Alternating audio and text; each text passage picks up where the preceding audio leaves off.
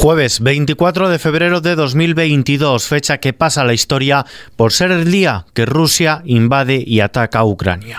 XFM Noticias. Con Ismael Arranz. Los tanques rusos avanzan hacia Kiev, están a unos 140 kilómetros de la capital ucraniana y mientras los combates continúan en toda la línea del frente en las regiones de Donetsk y Lugansk, por otro lado, han invadido Chernóbil. El presidente de Ucrania, Volodymyr Zelensky, denuncia que la incursión rusa en la zona de exclusión de la central nuclear de Chernóbil es una declaración de guerra contra toda Europa. Además, anuncia que Rusia se ha hecho con el control del aeródromo de Hostomel a 35 kilómetros de Kiev. Desde el Ministerio del Interior ucraniano aseguran que las tropas rusas han invadido territorio ucraniano por la zona de exclusión de Chernóbil, escenario de la mayor catástrofe nuclear de la historia. Así anunciaba esta mañana Volodymyr Zelensky el inicio de la guerra. Hoy Rusia ha comenzado a invadir Ucrania. Putin ha iniciado una guerra contra Ucrania, contra todo el mundo democrático. Las autoridades de Kiev han decretado el toque de queda en la ciudad ante la situación causada por la ofensiva rusa. Durante este toque de queda, el transporte transporte público no funcionará, pero el metro permanecerá abierto en calidad de refugio las 24 horas del día. Zelensky ha decretado la movilización general de todas las personas en edad de servir en el ejército por la guerra que se inició este jueves en este país. Previamente ya había introducido la ley marcial. Además, pide ayuda a los líderes europeos. Asegura que si no ayudan hoy a Ucrania ante el ataque ruso, mañana la guerra tocará sus puertas. ¿Y qué dice Putin? Pues el presidente ruso afirma que no tenía otra opción que atacar Ucrania para defender a Rusia de las amenazas de seguridad. Según el Ministerio de Defensa ruso, su ejército ha destruido 74 instalaciones militares terrestres. Las autoridades de Ucrania han confirmado la muerte de cerca de 40 personas, entre ellos 10 civiles. Este balance incluye cerca de 20 muertos a causa de un bombardeo contra un puesto militar en Odessa. Además, aseguran que han acabado con la vida de 50 ocupantes rusos en la región de Lugansk. Miles de ucranianos están tratando de abandonar su país hacia Rumanía, Eslovaquia o Hungría, mientras que varios países de la región se han ofrecido ya a recibir a refugiados. Varios países de la Unión Europea han iniciado también la preparación de planes específicos para hacer frente a la eventual llegada de un gran número de refugiados. Aquí en España, el presidente del gobierno, Pedro Sánchez, ha condenado las inaceptables acciones militares del gobierno ruso de Vladimir Putin en Ucrania y le ha acusado de violar la legalidad internacional. Queremos también demostrar al eh, gobierno de Putin que las violaciones contra el derecho internacional y contra la soberanía y la integridad territorial de terceros países no pueden quedar, no deben quedar impunes. Al mismo tiempo asume que el conflicto provocará consecuencias económicas en nuestro país y en toda la Unión Europea, especialmente en materia energética. El Gobierno de España, como saben ustedes, en coordinación con la Unión Europea, lleva preparando hace tiempo la reacción ante este riesgo de agresión militar y de crisis que desgraciadamente se ha confirmado.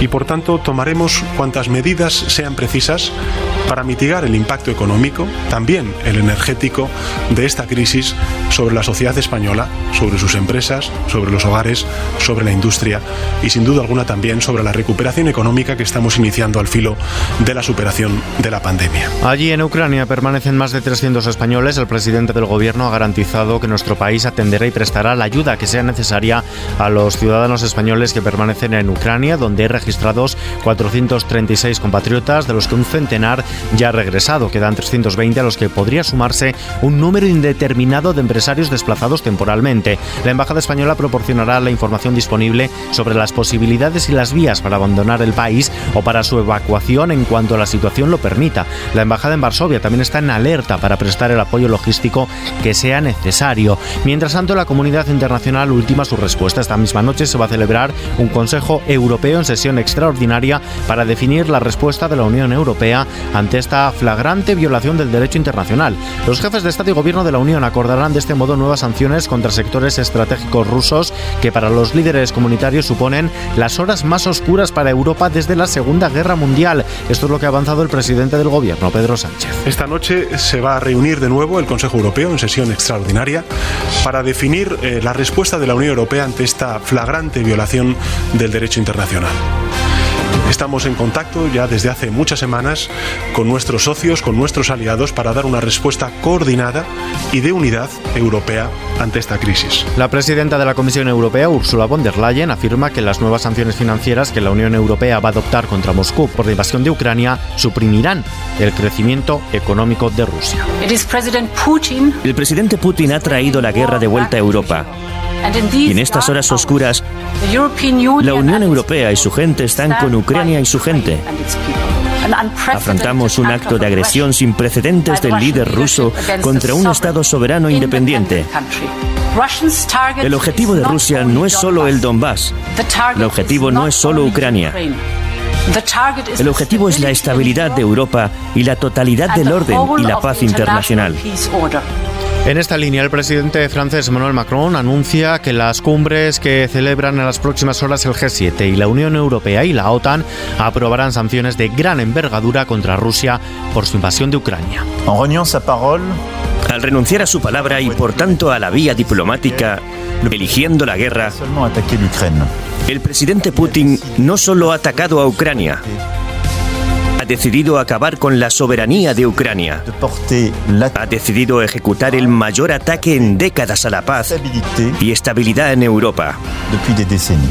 El Consejo de Seguridad de la ONU se reúne mañana viernes para votar un proyecto de resolución que Estados Unidos ha preparado para condenar este ataque, aunque es prácticamente imposible que salga adelante dado el poder de veto que tiene Rusia en esta mesa del Consejo de Seguridad. Desde el Pentágono consideran que los ataques a Ucrania son la fase inicial de una invasión a gran escala que tiene como objetivo tomar Kiev y decapitar al gobierno del presidente Volodymyr Zelensky. Toda la comunidad internacional con la OTAN y la Unión Europea en cabeza han escenificado un frente común al señalar que la agresión ha hecho acercar más a estas dos organizaciones y avisar al presidente Vladimir Putin de que sus acciones conllevarán un duro golpe a la economía nacional que tendrá que explicar a sus ciudadanos. Incluso uno de los más cercanos a Putin, el húngaro Víctor Orbán, ha condenado el ataque a Ucrania. La OTAN ha activado sus planes de defensa para reforzarse en el este de Europa ante la grave amenaza para la seguridad euroatlántica, pero ha dejado claro que no se plantea enviar tropas a ese país, a Ucrania, socio pero no miembro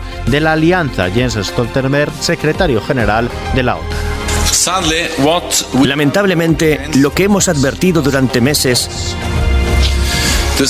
ha sucedido a pesar de todos los llamamientos a Rusia y para que cambie de rumbo y de los esfuerzos incansables para buscar una solución diplomática.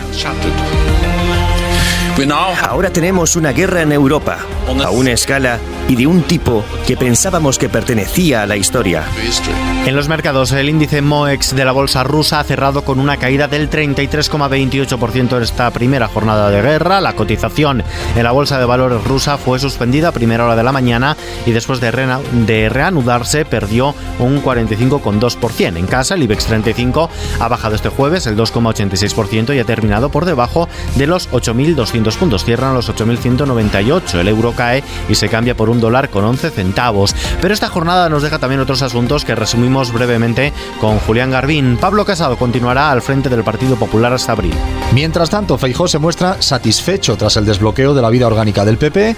El presidente de la Junta de Galicia y líder del PP gallego, Alberto Núñez Feijó, se ha mostrado este jueves contento porque en la reunión de ayer entre los varones y el aún presidente Pablo Casado se haya desbloqueado la vida orgánica del partido y se haya abierto una etapa, dice, de ilusión. Por su lado, la portavoz del Grupo Popular en el Congreso, Cuca Gamarra, ha afirmado ante la crisis que atraviesa el Partido Popular que su formación no va a defraudar ni a los votantes, ni a los militantes, ni a los españoles, de manera que todo el partido estará a la altura de las circunstancias. El Congreso extraordinario para elegir al sucesor de Pablo Casado podría celebrarse en Sevilla los próximos 2 y 3 de abril. Mientras tanto, el Constitucional admite los recursos contra la reforma del impuesto de plusvalía. Se trata de los recursos de PP y Vox contra la reforma del impuesto de la plusvalía municipal que tiene su origen en el Real Decreto aprobado por el Consejo de Ministros del pasado 7 de noviembre. La modificación del impuesto, convalidada por el Congreso de los Diputados en diciembre, establece un sistema objetivo para calcular la ganancia real obtenida por la venta de bienes inmobiliarios, todo después de que el modelo anterior fuera suspendido por el propio Tribunal de Garantías. Y hoy se ha inaugurado Arco. La reina Doña Leticia inaugura en solitario la nueva edición de Arco. Doña Leticia ha recorrido una docena de los stands de las galerías más representativas de esta feria de arte contemporáneo. La edición, bautizada como 40 más 1, dado que el año pasado no pudo celebrarse su aniversario a causa de la pandemia por coronavirus, es un escaparate de tendencias de arte contemporáneo donde conviven desde la pintura hasta los nuevos formatos como el NFT, además de un particular homenaje a los 40 años de historia de la propia feria. Así terminamos hoy después de que Rusia lanzara la pasada madrugada una invasión militar a gran escala de Ucrania que ha matado ya decenas de civiles. Información actualizada a las 24 horas del día en los informativos de XFM y siempre ampliada en nuestro podcast XFM Noticias. Hasta mañana.